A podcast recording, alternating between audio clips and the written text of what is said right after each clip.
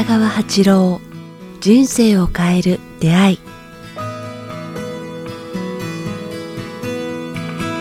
こんにちは早川洋平です。北川八郎人生を変える出会い、えー、今日もやってまいりました。北川先生よろしくお願いします。よろしくお願いします。さあ、えー、今日はですね、えー、これ聞きたい方たくさんいらっしゃると思うんですけど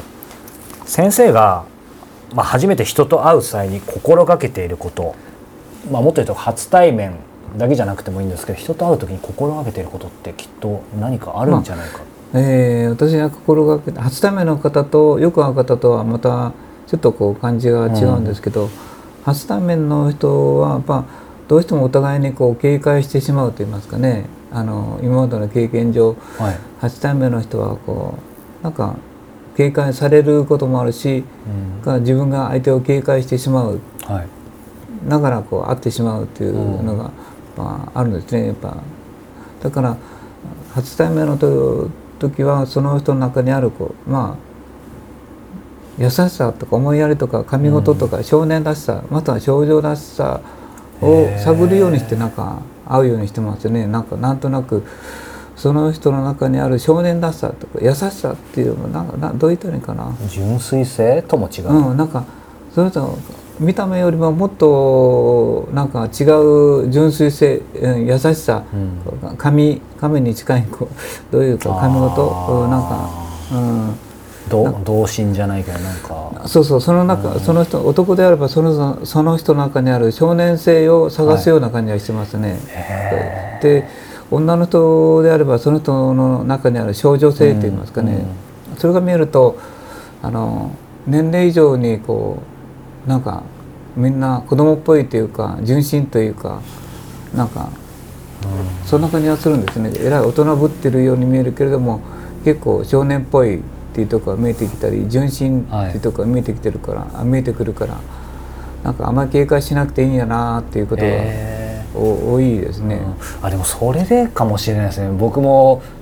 まあ、先生と初めて会った時、まあ、実際、え先生と会われた方多分皆さん感じると思いますけどやっぱりなんかもう会った時にすごく安心するというか逆に先生と会うと、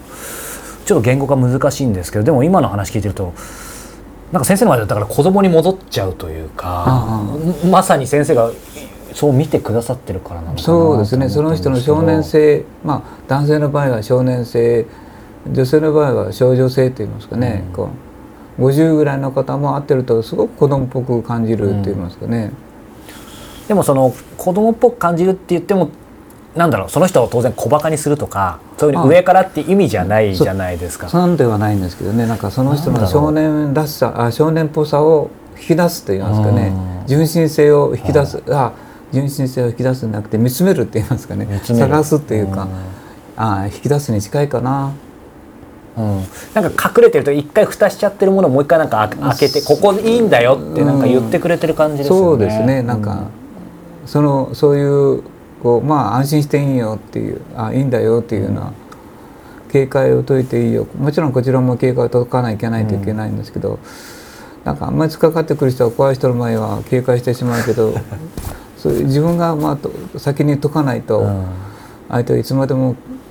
相手の警戒がいつも解けないので。うん。はい、なんかあれですよね。こうやっぱりおっしゃる通りその相手のなんかいいところを見ているような感じですよね。だからそそのねいいところを見るっていうのは難しいと思うんですよね、うん、なんかこう言葉としてかそうですね、うん、なかなか初対面で相手のいい人を見ることはできないから。いわゆるよくあるなんかこうハウツーの本のなんかすみません僕も言語化ちょっと今うまくできなかったんですけどこの人の良いところを見つけましょうっていうそういうなんか恣意的なものではなくなんか全体としての部分をなんかさっき先生おっしゃったようにその人のしょやっぱ純粋なやっぱ少年性とか言った方がいいんじゃないですかね、ね、少年性少女性っていう言葉の方がぴったりくるような感じがしますけど、うん、まあ、幼さとは違ってね、うん、少年的純粋さをがを見つけ出すみたいな感じかな、うん、その言葉の方がぴったりくるような感じがしますけども、それはやっぱ自然ですよね。どうしても僕ら、まあ、僕もこう人に会うのが仕事なのでまあ、はい、効果不効果結構感覚でやってるところがあって無理やり人にこう気に入られようとか、うんうん無理やり人にいい印象を与えようって思ったことはないですね。すねまあまああのごくもう本当に数回ですけどそういうのやっぱ本読んでやったことありますけどやっぱりあの裏目に出ますよね。ハウツーであるとね、うんやっぱなんか計算があると見抜かれますよそうね。なんですよだからなんか僕なんかだともう相手に警戒を解いてもらうためにとかそういう意思はないんですけどでもととにかく自分から先に懐に入ろうというか、うん。なんかそこは心がけてますけどね、うん。他に何か先生こうありますか？なんかもう一つ僕は思ってるのは顔は目に見えるテレパシーっていう自分で思ってるんですね。顔は目に見えるテレパシー、テレパシーっていうのがあるじゃないか。通じるってよくテレパシー。言葉がなくてもうんはいまあテレパシーという言葉を理解するのは難しいか分かりませんけれども。実際に言葉を交わさなくてもですよね。そうテレパシーと通じる。ここ通じるっていうかねテレパシーっていうのがあると思うんですけど、はい。まあ普通はこうテレパ相手のテレパシーを感じるとか感じないとかいうのはやっぱ能力の差とかはい。あそういうものを信じないとひねテレパシー通じ合うなんかできないと思うんですけどもそういう意味で顔は目に見えるテレパシーって僕思ってるんですね。うん全部出ちゃいますよね、うん、だからななんだろあのまあ声もそうなんですけども、はい。顔顔も目に見えるペテレパシーだからそういうあれで見ればその人の思ってることや隠してる部分もこう見えてくるような感じがするんですね。うんそうなると先生とちょっと目合わせづらくなってきましたけど。だから相手のなんかを見抜けるっていう言葉じゃなくてうん。感じるっていうかね見抜けるとなるといやらしくなるけれども、どう思いますか？顔は目に見えるテレパシーって思いません？本当にもうなんか逆に言葉で言ってることよりもしなんか真実があるんじゃないかと思いますよね、うんうん。言葉では A と言ってても目を見たら B でで実際は B みたいな。なんかそれは思いますよね。ナンバーをいくら隠しても出ますよね。その人のこう目とかなんかその顔の表情ではなくて、なんかその顔全体から出るテレパシーみたいなものをこう解読できるような感じがするんですよね。人だから間って何でしょうねだから僕はまあいつもこう表情を見るよりもなんかその人テレパシーを解読しようとしてるような自分がいるような感じがしますね。うん、いいのか悪いのか分かりませんけどね。うんだから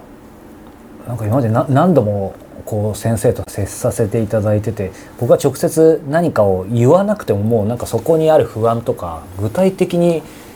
なんか言い当ててますよね。そこまでなんか僕優れた能力は持ってないと思うんですけども人によってはまあ相手によっては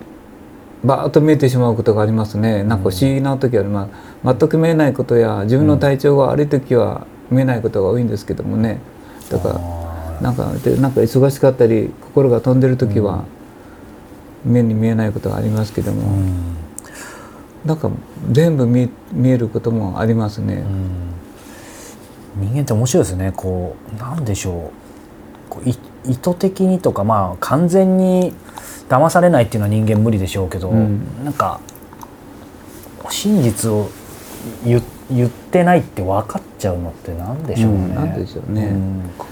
っぱなんかそのやっぱだからやっぱ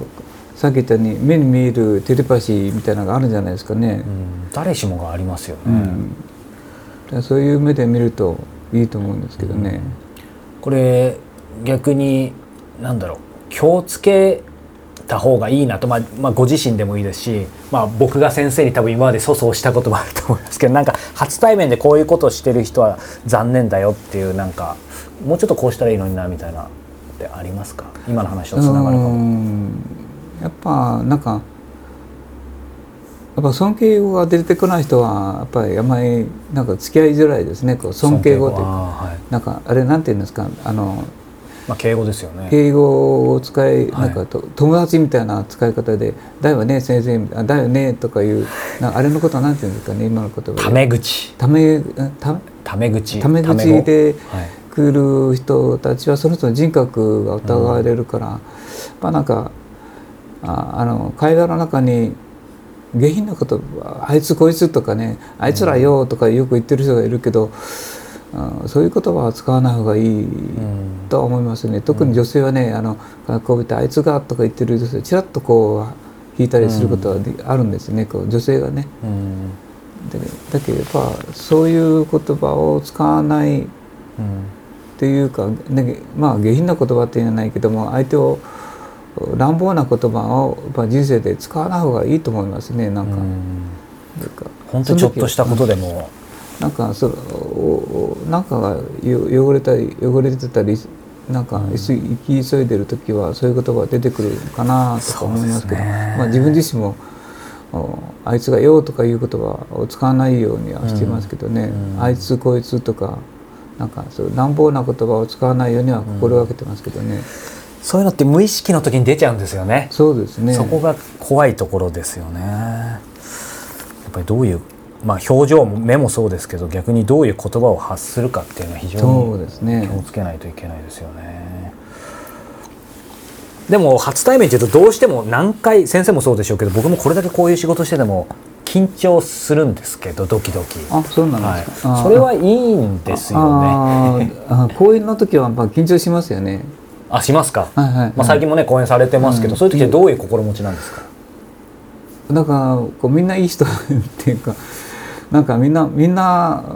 うん、少年性を持った人みたいな感覚で臨みますね、こうなんか、あやっぱりそこなんですうん、みね。んなこう批判的な人大人とか偉い人っていうんじゃなくてみんなみんな困って悩んでる少年少年なんだよね、うん。みたいな感覚で。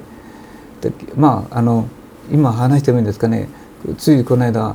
岐阜ではい。350人の経営者の話を昨日か一昨日、はやってきたんですね。あそうなんですね。はい。350人ぐらいの、はいだから最初会う時言えばみんながほとんど全員が背広を着ててベンツとかいっぱい乗ってきてる人がいっぱいいたんですね、うこれのか経営者の方が多いわけですもねそうんで。す、はい、だからやっぱ普通見たらちょっとおなんか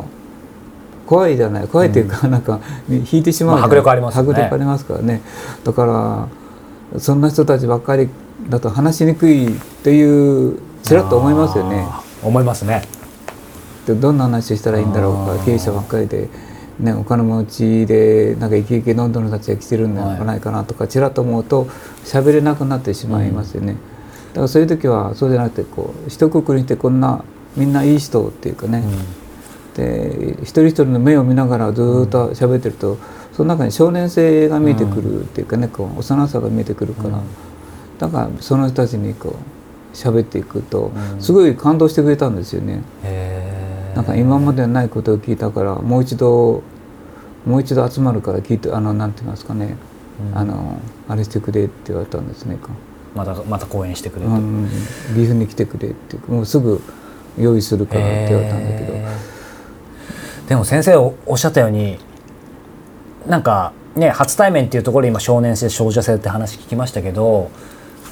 なんかあらゆるコミュニケーションでその相手の少年性少女性をこう、まあ、見るというか感じるなのかな。そういうことができると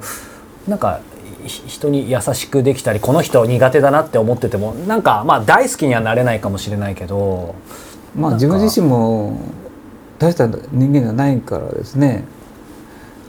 だから自分と同じ少年性を持った人たちと思えばレベルも大人にね違わないと思うから、それし初初対面の時はいだから、なんかそういううん。警戒しないようにうん。会うようにはしてますけどね。会うってそういう気持ちって言いますかね。この話ってどっかでされたことあるんですか？少年性少女性の話。いやいや初めて今回すすごいなんかあのか感じ入りました。多分、うん。これ聞いてる方もすごい刺さったと思い今ます。ああ自分がそうやってるなと思っただけで、あのいやはい聞いててじゃなくて相川さんと話しててあそういえば自分はそういう形で人と接してるなっていうのは、あ思う思いましたね。いや素晴らしいお話本当に。ありがとうございます。少年性から少年性少女性。どんなに1,000人いても500人いても300人いても100人でもなんか人の前に立つんではなくてなんかその人たちにある少年性を見つめていけば、あの講演できるんですよね。うん。こう選ぶらないっていうかね、選ぶらないで、うん、そういうことですね。親しみを持ってはい。喋れるっていう感じがしますね。少年性少女性、えー感じる見るお話いただきましたさあ、えーこの番組では皆様からのご質問ご感想を募集しております詳しくは北川八郎ホームページ、えーもしくはメールアドレス北川アットマーク KIQTAS.jp までお寄せくださいえー北川先生今日もどうもありがとうございました。ありがとうございました。